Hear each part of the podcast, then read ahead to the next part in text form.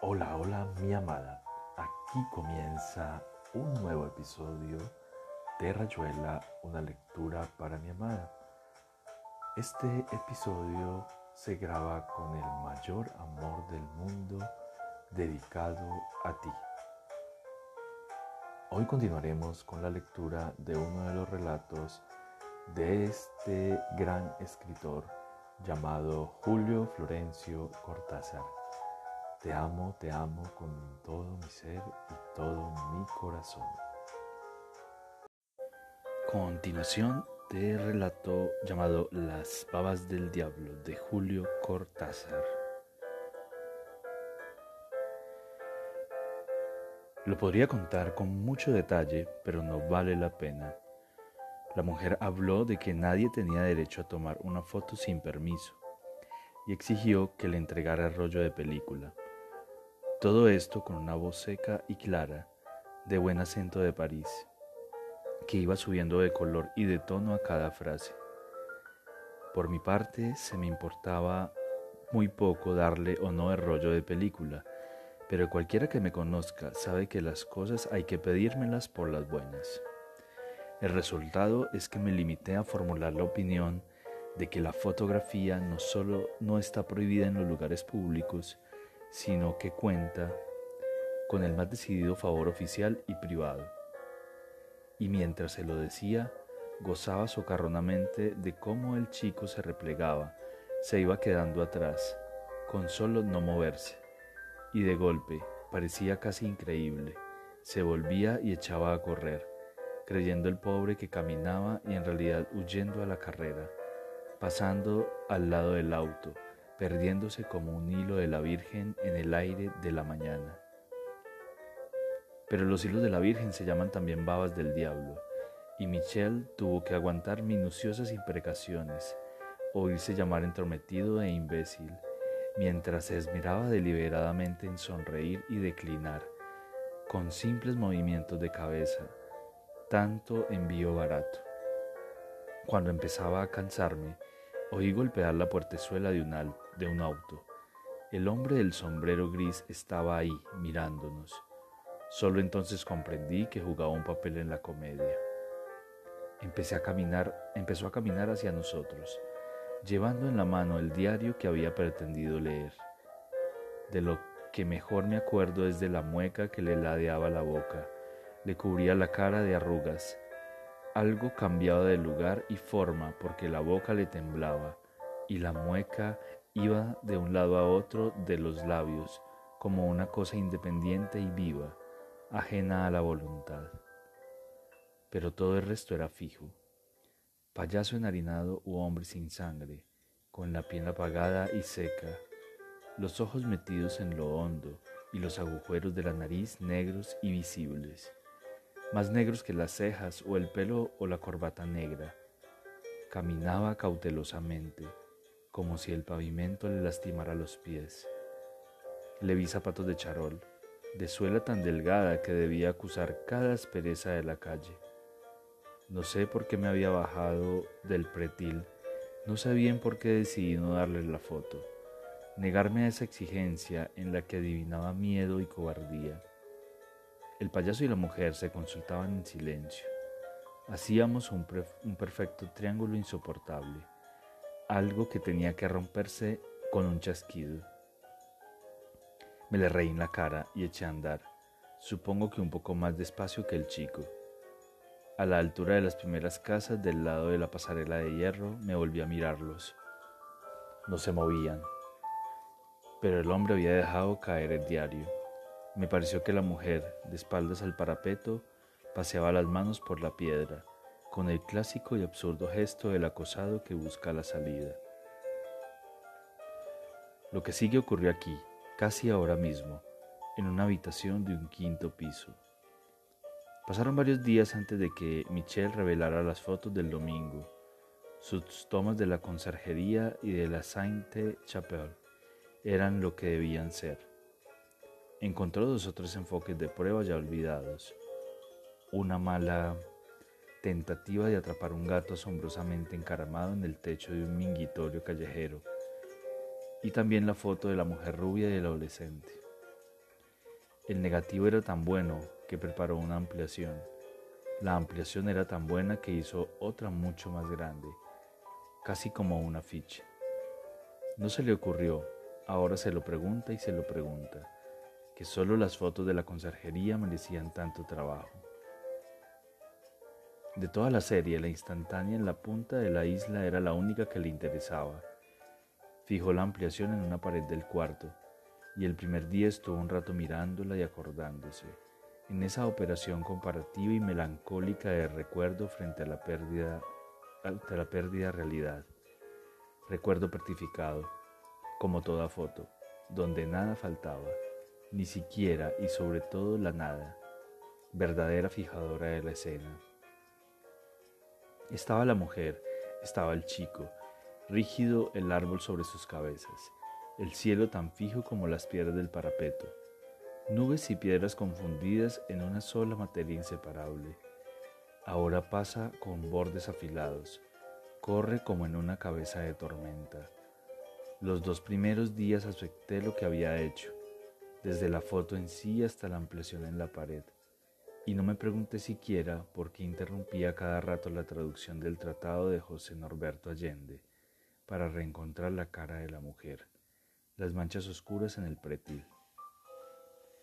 La primera sorpresa fue estúpida. Nunca se me había ocurrido pensar que cuando miramos una foto de frente, los ojos repiten exactamente la posición y la visión del objetivo. Son esas cosas que se dan por sentadas y que a nadie se le ocurre considerar. Desde mi silla, con la máquina de escribir por delante, miraba la foto ahí a tres metros, y entonces se me ocurrió que me había instalado exactamente en el punto de mira del objetivo. Estaba muy bien así. Sin duda, era la manera más perfecta de apreciar una foto, aunque la visión en diagonal pudiera tener sus encantos y aún sus descubrimientos. Cada tantos minutos, por ejemplo, cuando no encontraba la manera de decir en buen francés lo que José Alberto Allende decía en tan buen español, alzaba los ojos y miraba la foto. A veces me traía la mujer, a veces el chico, a veces el pavimento donde una hoja seca se había situado admirablemente para valorizar un sector lateral. Entonces descansaba un rato de mi trabajo y me incluía otra vez con gusto en aquella mañana que empapaba la foto, recordando irónicamente la imagen colérica de la mujer reclamándome la fotografía, la fuga ridícula y patética del chico, la entrada en escena del hombre de la cara blanca. En el fondo estaba satisfecho de mí mismo.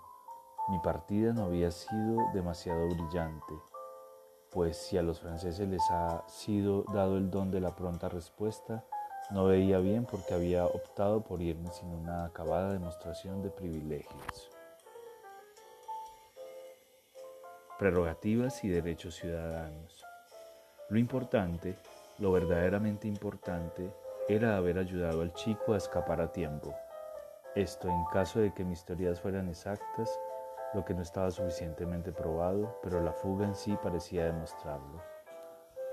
De puro entrometido le había dado oportunidad de aprovechar al fin su miedo para algo útil. Ahora estaría arrepentido, menoscabado, sintiéndose poco hombre. Mejor era eso que la compañía de una mujer capaz de mirar como lo miraban en la isla. Michel es puritano a ratos. Cree que no se debe corromper por la fuerza. En el fondo, aquella foto había sido una buena acción. No por buena acción la miraba entre párrafo y párrafo de mi trabajo. En ese momento no sabía por qué la miraba, porque había fijado la ampliación en la pared. Quizá ocurría así con todos los actos fatales, y sea esa la condición de su cumplimiento. Creo que el temblor casi furtivo de las hojas del árbol no me alarmó, que seguí una frase empezada y la terminé redonda. Las costumbres son como grandes herbarios. Al fin y al cabo, una ampliación de 80 por 60 se parece a una pantalla donde proyectan cine donde en la punta de una isla una mujer habla con un chico y un árbol agita unas hojas secas sobre sus cabezas. Pero las manos ya eran demasiado. Acababa de escribir. Dong, La secondé que le résidait dans la nature intrínseque des difficultés que les sociétés. Y vi la mano de la mujer que empezaba a cerrarse despacio, dedo por dedo. De mí no quedó nada. Una frase en francés que jamás habrá de terminarse. Una máquina de escribir que cae al suelo. Una silla que chirria y tiembla. Una niebla. El chico había agachado la cabeza como los boxeadores cuando no pueden más y esperan el golpe de desgracia. Se había alzado el cuello del sobre todo. Parecía más que nunca un prisionero. La perfecta víctima que ayuda a la catástrofe. Ahora la mujer le hablaba al oído y la mano se abrió otra vez para posarse en su mejilla. Acariciarla y acariciarla, quemándola sin prisa el chico estaba menos azorado que receloso. Una o dos veces atisbó por sobre el hombro de la mujer y ella seguía hablando, explicando algo que lo hacía mirar a cada momento hacia la zona donde Michelle sabía muy bien que estaba el auto con el hombre de sombrero gris, cuidadosamente descartado en la fotografía pero reflejándose en los ojos del chico. Y, cómo dudarlo ahora, en las palabras de la mujer, en las manos de la mujer, en la presencia vicaria de la mujer. Cuando vi, venir al hombre, detenerse cerca de ellos y mirarlos, las manos en los bolsillos, un aire entrasteado y exigente, patrón que va a silbar a su perro después de los retosos en la plaza, comprendí, si eso era comprender, lo que tenía que pasar, lo que tenía que haber pasado, lo que hubiera tenido que pasar en ese momento entre esa gente, ahí donde yo había llegado a trastocar un orden, inocentemente inmiscuido en eso que no había pasado, pero que ahora iba a pasar, ahora se iba a cumplir. Y lo que entonces había imaginado era mucho menos horrible que la realidad. Esa mujer que no estaba ahí por ella misma, no acariciaba, su, no acariciaba ni proponía ni alentaba para su placer para llevarse el ángel, al ángel despeinado, jugar con su terror y su gracia deseosa.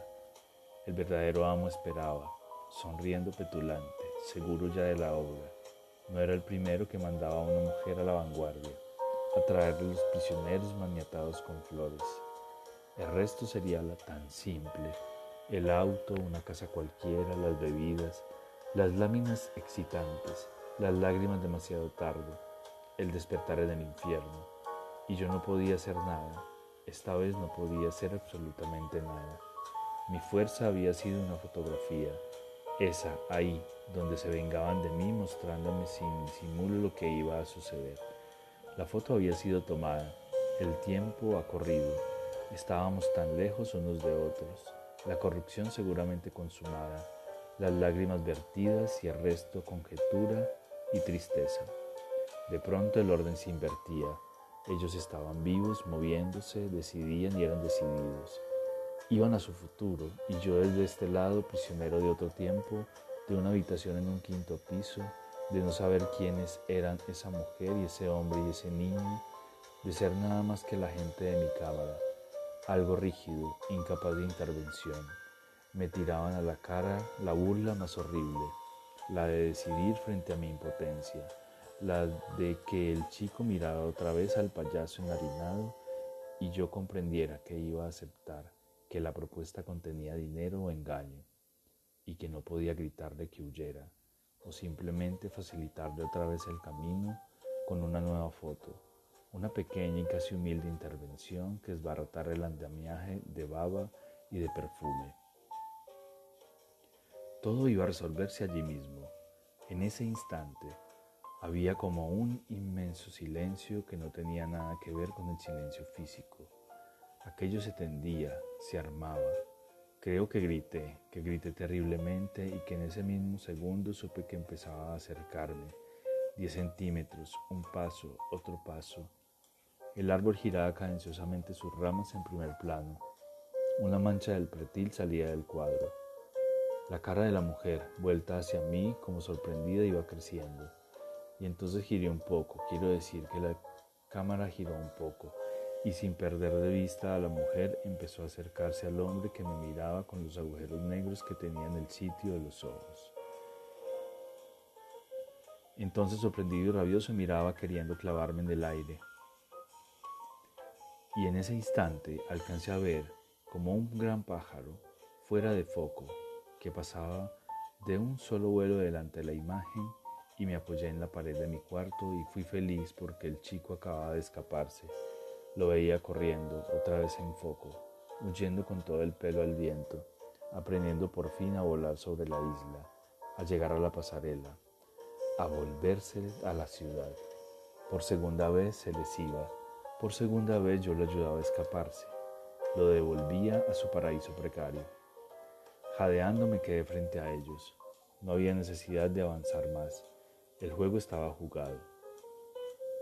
De la mujer se veía apenas un hombro y algo de pelo, brutalmente cortado por el cuadro de la imagen, pero de frente estaba el hombre, entreabierta la boca donde veía temblar una lengua negra, y levantaba lentamente las manos, acercándolas al primer plano, un instante aún en perfecto foco, y después todo el un bulto que borraba la isla el árbol. Yo cerré los ojos y no quise mirar más, y me tapé la cara y rompí a llorar como un idiota. Ahora pasa una gran nube blanca, como todos estos días, todo este tiempo incontable. Lo que, pueda lo que queda por decir es siempre una nube, dos nubes, o largas olas de cielo perfectamente limpio, rectángulo purísimo clavado con alfileres en la pared de mi cuarto. Fue lo que vi al abrir los ojos y sacármelos con los dedos. El cielo limpio y después una nube que entraba por la izquierda. Paseaba lentamente su gracia y se perdía por la derecha. Y luego otra, y a veces en cambio todo se pone gris. Todo es una enorme nube y de pronto restañan las salpicaduras de la lluvia. Largo rato se ve llover sobre la imagen, como un llanto al revés y poco a poco el cuadro se aclara. Quizás sale el sol y otra vez entran las nubes, de a dos, de tres, y las palomas, a veces, y uno que otro gorrión.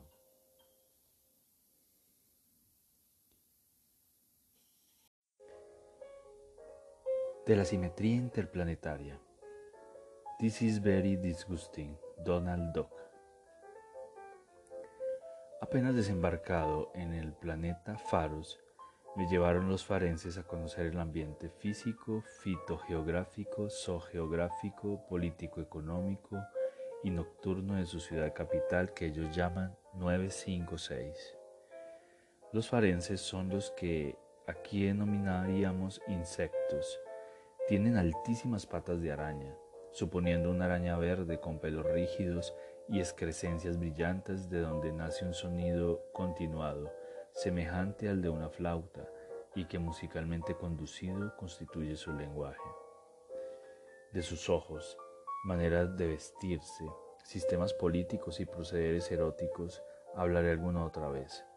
Creo que me quedaría mucho, les expliqué, mediante gestos universales, mi deseo de aprender su historia y costumbres, fui acogido con innegable simpatía. Estuve tres semanas en 956. Me bastó para descubrir que los farenses eran cultos, amaban las puestas de sol y los problemas de ingenio. Me faltaba conocer su religión, para lo cual solicité datos con los pocos vocablos que poseía, pronunciándolos a través de un silbato de hueso que fabriqué diestramente.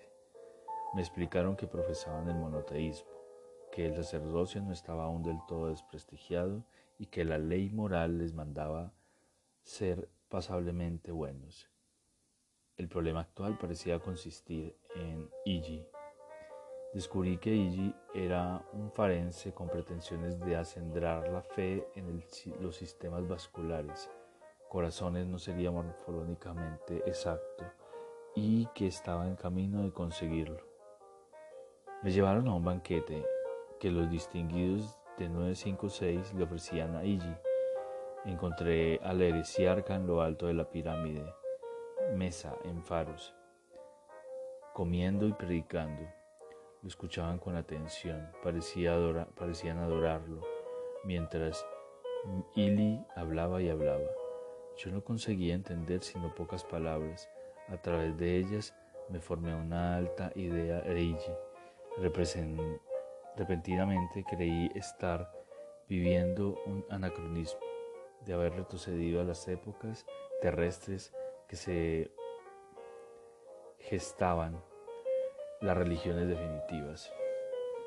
Me acordé del rabbi Jesús. También el rabbi Jesús hablaba, comía y hablaba, mientras los demás lo escuchaban con atención y parecían adorarlo. Pensé, ¿y si este fuera también Jesús? No es novedad la hipótesis de que bien podría el Hijo de Dios pasearse por los planetas convirtiendo a los universales, porque iba a dedicarse con exclusividad a la Tierra.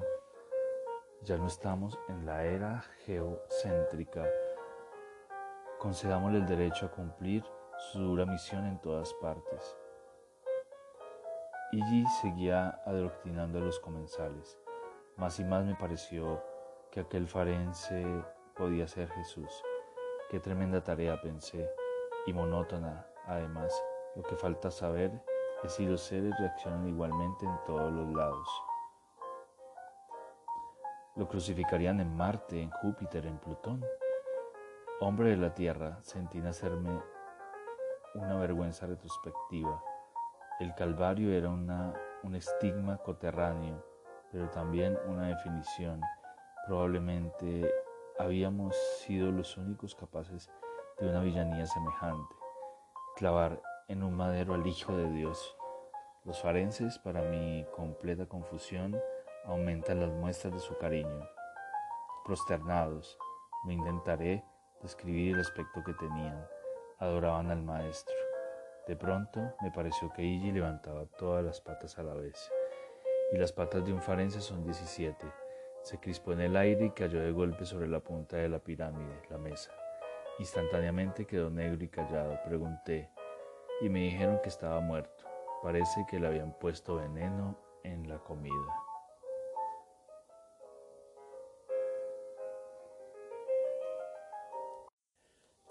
Los limpiadores de estrellas. Bibliografía. Esto nació de pasar frente a una ferretería y ver una caja de cartón conteniendo algún objeto misterioso con la siguiente leyenda. Star Washers. Se formó una sociedad con el nombre de los limpiadores de estrellas. Era suficiente llamar al teléfono 504765 para que de inmediato salieran las brigadas de limpieza provistas de todos los implementos necesarios y munidas de órdenes efectivas que se apresuraban a llevar a la práctica. Tal era al menos el lenguaje que empleaba la propaganda de la sociedad. En esa forma, en esta forma, bien pronto las estrellas del cielo readquirieron el brillo que el tiempo, los estudios históricos y el humo de los aviones habían empañado. Fue posible iniciar una más legítima clasificación de magnitudes, aunque se comprobó con sorpresa y alegría que todas las estrellas, después de sometidas al proceso de limpieza, pertenecían a las tres primeras, lo que se había tomado antes por insignificancia. ¿Quién se preocupa, ¿quién se preocupó de una estrella al parecer situada a cientos de años luz? Resultó ser fuego, constreñido, a la espera de recobrar su legítima fosforescencia. Por cierto, la tarea no era fácil. En los tiempos, en los primeros tiempos, sobre todo, el teléfono 504765 llamaba continuamente. Y los directores de la empresa no sabían cómo multiplicar las brigadas y trazarles itinerarios complicados que, partiendo de la alfa de determinada constelación, llegasen hasta la capa en el mismo turno de trabajo, a fin de que un número considerable de estrellas asociadas quedaran simultáneamente limpias, cuando por la noche una constelación refulgía de manera novedosa, el teléfono era asediado por miriadas estelares incapaces de contener su envidia, dispuestas a todo con tal de equipararse a las ya atendidas por la sociedad. Fue necesario acudir a subterfugios diversos, tales como recibir las estrellas ya lavadas con películas diáfanas que solo al cabo de un tiempo se disolvían, revelando su brillo deslumbrador, o bien aprovechar la época de densas nubes cuando los astros perdían contacto con la Tierra y les resultaba imposible llamar a la sociedad de demanda de limpieza. El directorio compró toda idea ingeniosa destinada a mejorar los servicios y abolir envidias entre constelaciones y nebulosas. Estas últimas que solo podían acogerse a las ventajas de un cepillado enérgico y un baño de vapor que les quitara las concreciones de la materia. Rotaban con melancolía, celosas de las estrellas llegadas ya a su forma esbelta. El directorio de la sociedad las conformó, sin embargo, con unos prospectos elegantemente impresos donde se especificaba. El cepillado de las nebulosas permite a estas ofrecer a los ojos del universo la gracia constante de una línea en perpetua mutación, tal como lo anhelan poetas y pintores. Toda cosa ya definida equivale al renunciamiento de las otras múltiples formas en que se complace la voluntad divina. A su vez, las estrellas no pudieron evitar la congoja que este prospecto les producía, y fue necesario que la sociedad ofreciera compensatoriamente un abono secular en el que varias limpiezas resultaban gratuitas. Los estudios astronómicos sufrieron tal crisis que las precarias y provisorias bases de la ciencia precipitaron su estrepitosa bancarrota. Inmensas bibliotecas fueron arrojadas al fuego y por un tiempo los hombres pudieron dormir en paz sin pensar en la falta de, de combustible alarmante ya en aquella época terrestre. Los nombres de Copérnico, Martin Hill, Galileo, Gaviola, James Jeans fueron borrados de panteones y academias. En su lugar se perfilaron con letras capitales e imperecederas los de aquellos que fundaran la sociedad. La poesía sufrió también un quebrante perceptible. Himnos al sol, ahora en descrédito, fueron burlonamente desterrados de las antologías, poemas donde se mencionaba a Betelgeuse, Casiopea y Alfa de Centauro, cayeron en estrendoso olvido. Una literatura capital, la de la luna, pasó a la nada como barrida por escobas gigantescas. ¿Quién recordó desde entonces a la Forget Jules Verne, Hokusai, Lugones y Beethoven. El hombre de la luna puso su haz en el suelo y se sentó a llorar sobre el mar de los humores, largamente. Por desdicha, las consecuencias de tamaña transformación sideral no habían sido previstas en el seno de la sociedad, o lo habían sido y arrastrado su directorio por el afán del lucro. Fingió ignorar el terrible porvenir que aguardaba el universo el plan de trabajo encarado por la empresa se dividía en tres etapas que fueron sucesivamente llevadas a efecto. Ante todo, atender los pedidos espontáneos mediante el, teléfono 504765. Segundo, enardecer las coqueterías en base a una efectiva propaganda. Tercero, limpiar de buen o mal grado aquellas estrellas indiferentes o modestas.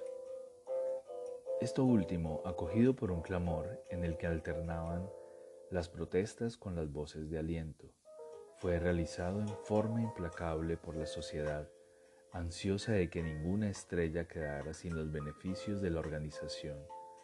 Durante un tiempo determinado se enviaron las brigadas junto con tropas de asalto y máquinas de sitio hacia aquellas zonas hostiles del cielo. Una tras otra, las constelaciones recobraron su brillo. El teléfono de la sociedad se cubrió de silencio, pero las brigadas movidas por un impulso ciego proseguían su labor incesante, hasta que solo quedó una estrella por limpiar. Antes de emitir la orden final, el directorio de la sociedad subió en pleno a las terrazas del rascacielos, denominación justísima, y contempló su obra con orgullo. Todos los hombres de la tierra comulgaban en ese instante solemne. Ciertamente, jamás se había visto un cielo semejante. Cada estrella era un sol de indescriptible luminosidad. Ya no se hacían preguntas como en los viejos tiempos. ¿Te parece que es anaranjada, rojiza o amarilla? Ahora los colores se manifestaban en toda su pureza. Las estrellas dobles alternaban sus rayos en matices únicos, y tanto la luna como el sol aparecían confundidos en la muchedumbre de estrellas, invisibles, derrotados, deshechos por la triunfal tarea de los limpiadores. Y solo quedaba un astro por limpiar. Era Náusica, una estrella que muy pocos sabios conocían perdida ya en su falsa vigésima magnitud. Cuando la brigada cumpliera su labor, el cielo estaría absolutamente limpio. La sociedad habría triunfado. La sociedad descendería a los recintos del tiempo, segura de la inmortalidad. La orden fue emitida. Desde sus telescopios los directores y los pueblos contemplaban con emoción la estrella casi invisible. Un instante, y también ella se agregaría al concierto luminoso de sus compañeras, y el cielo sería perfecto para siempre. Un clamoreo horrible, como el de Virius raspando un ojo, se enderezó de golpe en el aire abriéndose en una especie de tremendo Yggdrasil inesperado. El directorio de la sociedad yacía por el suelo, apretándose los párpados con las manos crispadas, y en todo el mundo rodaban las gentes contra la tierra, abriéndose camino hacia los sótanos, hacia la tiniebla, cegándose entre ellos con uñas y con espadas para no ver, para no ver, para no ver. La tarea había concluido, la estrella estaba limpia, pero su luz, incorporándose a la luz de las restantes estrellas acogidas a los beneficios de la sociedad, sobrepasaba ya las posibilidades de la sombra. La noche quedó instantáneamente abolida, todo fue blanco, el espacio blanco, el vacío blanco, los cielos como un lecho que muestra las sabanas, y no hubo más que una blancura total, sumada de todas las estrellas limpias. Antes de morir, uno de los directores de la sociedad alcanzó a separar un poco los dedos y a mirar por entre ellos.